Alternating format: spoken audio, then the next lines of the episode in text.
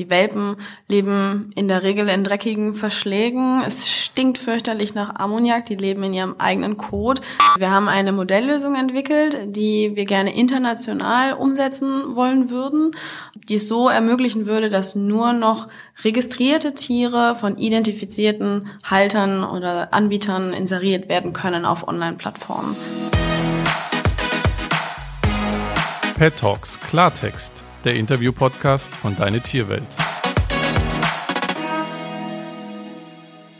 Hallo und herzlich willkommen zu Pet Talks Klartext, dem neuen Interview-Podcast von Deine Tierwelt. Ich bin Felix Horstmann und in diesem Podcast spreche ich einmal wöchentlich mit wechselnden Experten zu Themen aus der Tierwelt. Wer sich einen Hund zulegen möchte, wird häufig auf Anzeigenseiten im Internet fündig. Ein süßer Welpe mit Knopfaugen aus sogenannter Liebhaberzucht für vergleichsweise wenig Geld. Das klingt für viele doch nach einem guten Deal. Ist es aber nicht. Denn viele dieser Tiere werden unter katastrophalen Bedingungen von Vermehrern in Osteuropa erzeugt, von Transporteuren über die Grenze geschafft und von unseriösen Händlern auf Online-Plattformen angeboten. Regulierungen gibt es dabei keine. Doch das Geschäft brummt. Nach Angaben der Tierschutzorganisation Vier Pfoten setzten Händler auf eBay Kleinanzeigen im Jahr 2018 über eine Milliarde Euro mit solchen Anzeigen um. Dem will Vierpfoten jetzt ein Riegel vorschieben. Dafür hat die Organisation eine Modelllösung entwickelt. Wie die aussieht und wie sie der Welpenmafia das Handwerk legen soll, darüber spreche ich jetzt mit Daniela Schneider von Vierpfoten. Hallo Daniela. Hallo Felix. Vierpfoten ist ja auch undercover bei Vermehrern ähm, in Polen oder Tschechien unterwegs. Welche Zustände findet ihr da vor Ort? Die Zustände in den Vermehrerstationen meistens im osteuropäischen Ausland sind katastrophal. Die Tiere, sowohl die Muttertiere als auch ähm, die Welpen, leben in der Regel in dreckigen Verschlägen. Es stinkt fürchterlich nach Ammoniak. Die leben in ihrem eigenen Kot. Es wird nicht sauber gemacht. Die Muttertiere werden bei jeder Läufigkeit neu geschwängert. Das heißt, sie werfen am laufenden Band und ähm, die Welpen, wenn sie dann geboren werden, werden so früh wie möglich von diesen Müttern getrennt. Ab dem Moment, wo man zufüttern müsste, also ab dem Moment, wo es Geld kosten würde für die Vermehrer, werden die Tiere schon abtransportiert in den meisten Fällen. Und die bekommen natürlich weder die Muttertiere noch die Welpen bekommen irgendeine medizinische Behandlung. Wie alt sind die Welpen dann ungefähr? Also zwischen fünf und sechs sieben Wochen maximal in der Regel. Eigentlich dürften Tiere erst mit acht Wochen von ihren Müttern getrennt werden. Aber wenn sie über die europäische Grenze gebracht werden, ähm, müssen sie eigentlich 15 Wochen alt sein aufgrund der Tollwutimpfung, die erst dann wirksam ist. Okay, das heißt, diese Welpen aus der, von den illegalen Vermehrern sind äh, potenziell krank, nicht sozialisiert ja. und äh, überhaupt arm dran. Ja, viele sind einfach sehr, sehr stark traumatisiert, auch ihr Leben lang. Ähm, die meisten, wenn sie über die Grenze kommen, sind, ähm, sind verwurmt, weil sie ja keine Wurmkur bekommen haben, keine Impfung bekommen haben. Viele von ihnen haben auch Staupe oder Parvovirose, das ist hoch ansteckend, auch unter den Hunden an sich und lebensbedrohlich. Und viele von ihnen, wenn sie diese schweren Krankheiten überleben, ähm, sterben dann ähm, entweder nach einigen Jahren an den medizinischen Auswirkungen oder sind eben ihr Leben lang traumatisiert. Wie passt das zusammen? Also ich meine, uns Deutschen liegt das Tierwohl gerade von unseren Haustieren ja komplett am Herzen. Ne? Also ich meine, mhm. es gibt ja Menschen, die verpäppeln ihre Hunde und Katzen und äh, Meerschweinchen ja. mit allem Schickimicki, was man sich vorstellen kann. Und dann gehe ich irgendwie ins Internet äh, auf eine Website, sehe eine Anzeige und dann kostet der vermeintliche Rassehund 350 Euro oder weniger. Wie, wie kann man da nicht irgendwie sofort stutzig werden? Also häufig ist es Unwissenheit. Und ähm, es ist auch ein Trend oder eine Tatsache, die zu beobachten ist, dass es früher, vor ein paar Jahren noch, sprach man von Billigwelpen, Wühltischwelpen, weil diese Hunde eben so günstig angeboten wurden. Dann haben Tierschutzorganisationen ähm, aufgeklärt darüber, dass die Tiere einfach weit unter dem ähm, Preis liegen von einem seriösen Züchter, die ähm, bei 1000 Euro etwa losgehen, aber nach oben ähm, weiter, na, weit, wo es weiter nach oben geht.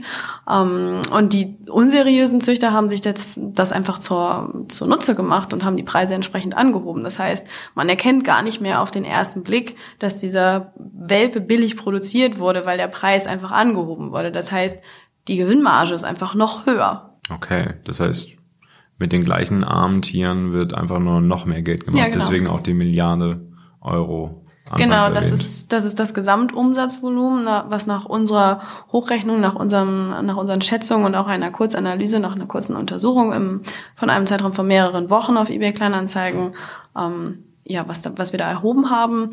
Die Schwierigkeit ist auch eben tatsächlich an den Anzeigen wirklich zu erkennen, was ist jetzt, was ist unseriöser Handel und was ist seriöser Handel. Und ähm, diese, diese Milliarde Umsatz, das ist das Gesamtumsatzvolumen, was insgesamt auf der Plattform erwirtschaftet wurde.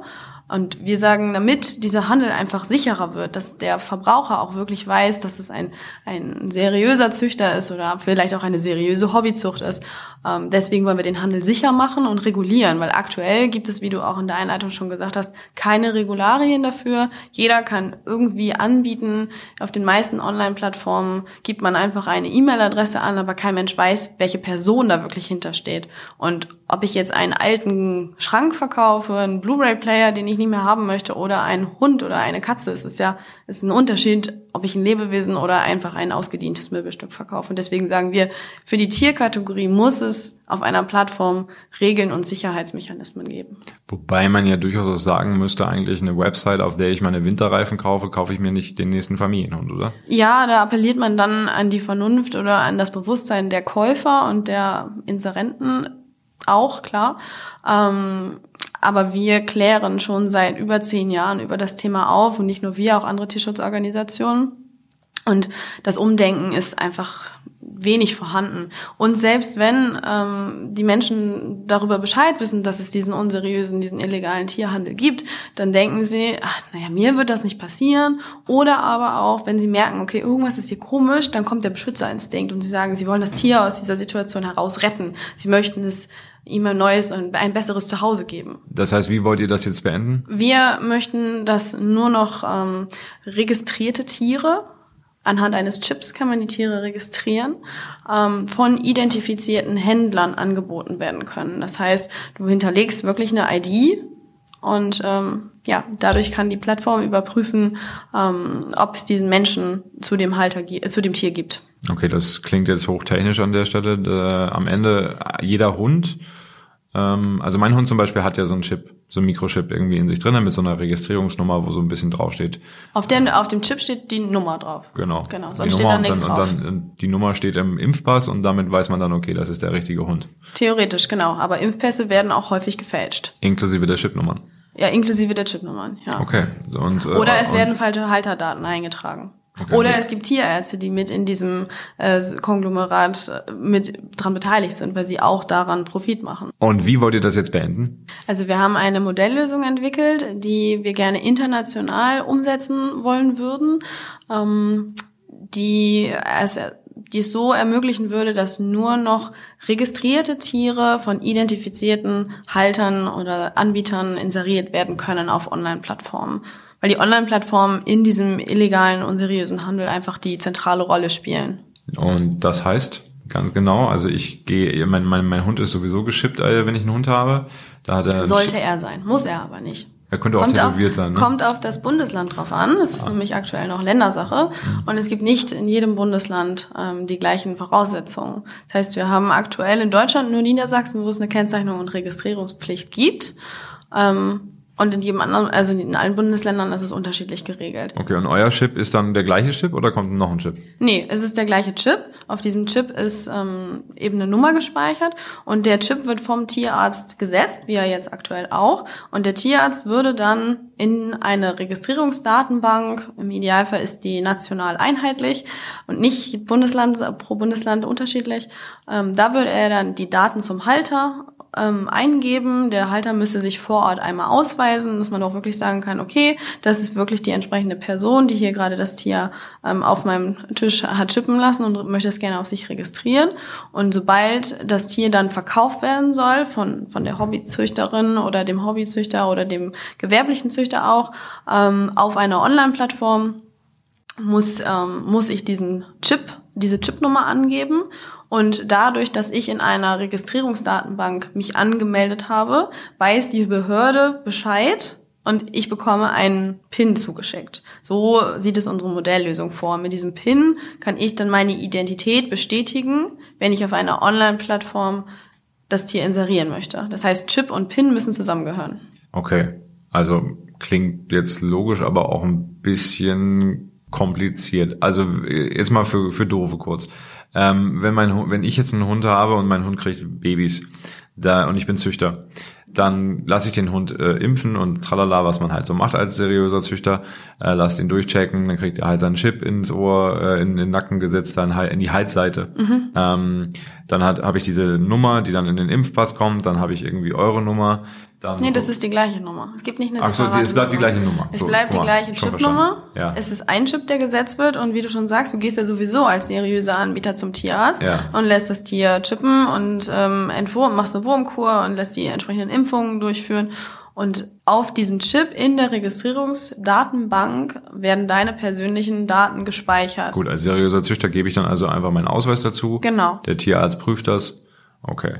Gut. Genau. Und dann über die Registrierungsdatenbank bekommt die Behörde im Idealfall einen Bescheid, neuer Hund oder auch neuer Hundewurf. Züchter ist äh, Person XY, du hast deine Daten angegeben. Das heißt, die Behörde weiß auch ganz genau, wo sitzt diese Person. Ist auch gut für steuerliche Gründe. Ähm, also, dass jedes, jedes Tier dann direkt angemeldet wird. Und du bekommst eine, eine PIN, wie gesagt, mit der du dich ausweisen kannst, wenn du die Tiere online verkaufen möchtest. Das ist wie eine Bank-PIN, ist also auch wirklich nicht weiter zu reichen, beziehungsweise nur für dich persönlich. Okay. Und am Ende habe ich dann quasi, habt ihr eine Datenbank oder schafft ihr eine Datenbank äh, europaweit, weltweit?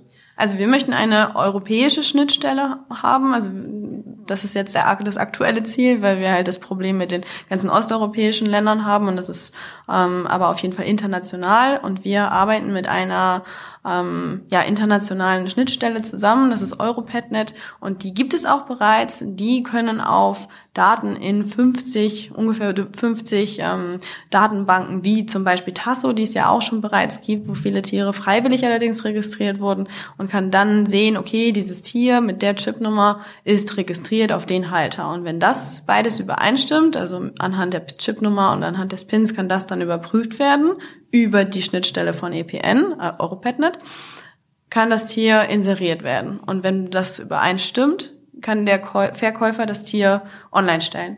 Das heißt im Klartext, nur registrierte Züchter und Händler können gechippte und registrierte Tiere verkaufen. Das ist korrekt. Und eigentlich müsste der Tierarzt vor Ort, ähm, also bei jeder medizinischen Behandlung müsste der Tierarzt ein Lesegerät haben und sehen, okay, das ist der Chip, das ist die Vorgeschichte, die Krankenvorgeschichte, aus der Haltung kommt das Tier etc. pp. Wir möchten gerne, dass anhand dieser Chipnummer die komplette eine komplette Rückverfolgbarkeit gegeben ist. Das heißt, ich weiß wirklich, wer war der Züchter oder der erste Halter von dem Tier, der zweite Besitzer, der dritte Besitzer, so dass man wirklich weiß, wenn ich äh, eine, eine Also ganz, ganz blöd gesagt, wie so ein Kfz-Schein.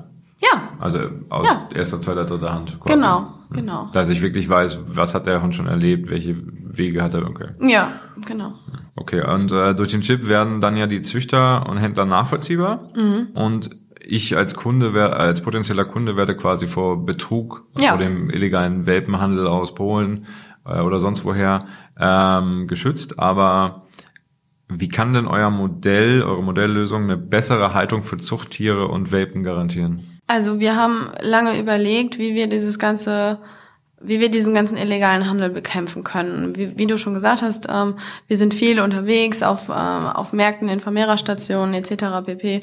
Ähm, wir kennen die Zustände und deswegen haben wir überlegt, was machen wir. Wir wissen, die Online-Plattformen spielen hier eine entscheidende Rolle und wir haben gesagt, wenn wir irgendwie anfangen, Straftatbestände zum Beispiel gibt es immer noch nicht in Deutschland für den illegalen Welpenhandel oder auch Kontrollen an den entsprechenden ähm, Autobahnen und ja den Übergängen einfach zu erhöhen, dann ähm, ist es ist es auf jeden Fall ein guter Schritt, ein guter Weg, aber wir packen das System nicht an der Wurzel. Wir bekämpfen nur Symptome. Weil solange sie irgendwie Absatzmarktwege finden, werden sie diese auch nutzen, weil das Geschäft einfach sehr lukrativ ist. Wenn man mal sich diese Zahlen durch den Kopf gehen lässt, 740 Euro im Schnitt für einen Hund. Ein Wurf hat ähm, bis zu acht, neun Hunden etwa.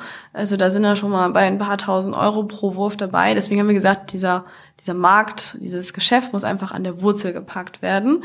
Und wenn wir durch diese Überprüfung von Chip und PIN, dass wirklich der Inserent sich ja ausweisen muss, dass eine Identität dahinter liegt, dann ist es nicht mehr anonym und dann ist es nicht mehr so, ja, so, so einfach, die Tiere zu inserieren. Man kann schneller dafür belangt werden und äh, das Ganze birgt einfach ein viel größeres Risiko.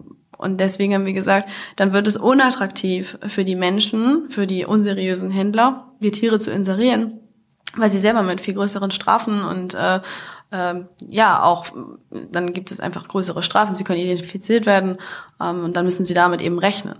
Und deswegen ähm, haben wir gesagt, dass wir somit den Markt zumachen können. Und dann gibt es auch nicht mehr die leidenden Tiere, weil es sich nicht mehr lohnt, sie zu produzieren. Wie können Online-Plattformen dem ganzen illegalen Welpenhandel einen Riegel vorschieben? Also wir haben in den letzten Jahren stark mit äh, Online-Plattformen ja, Kontakt gehabt und sie dazu aufgefordert, die Identität der Händler zu überprüfen und ähm, sind jetzt auch wieder ähm, mit der Modelllösung konkret nochmal an Plattformen rangegangen. Unter anderem auch mit deiner Tierwelt haben wir intensive Gespräche geführt und ähm, die Plattform hat sich dazu bereit erklärt, unsere Modelllösung als eine der ersten umzusetzen. Da freuen wir uns natürlich sehr drüber, weil das auch einfach zeigt, dass nicht nur wir von unserer Tierschutzseite aus, sondern dass auch tatsächlich der die Online-Plattform von der technischen Seite aus und auch von ihrer Motivation heraus sagt, der Handel mit Tieren muss sicher werden. Und da freuen wir uns natürlich sehr, dass da auch gesagt wird, okay, das ist auch ein, ein gutes und durchdachtes Konzept und das ist für alle machbar. Und vor allen Dingen gut für die Tiere und, ja und schlecht für die Schlecht für die illegalen Händler und gut, dass es dann Plattformen gibt wie deine Tierwelt, wo die, wo die Nutzer, die die Tiere dann dort über diese Plattformen kaufen können oder mit in Kontakt mit den Züchtern kommen, wissen, dass die Plattform sicher ist. Okay, äh, ich glaube, wir müssen langsam zum Schluss kommen, äh, damit damit alle irgendwie auch viel Freude haben, äh, sich das hier zu Ende anzuhören.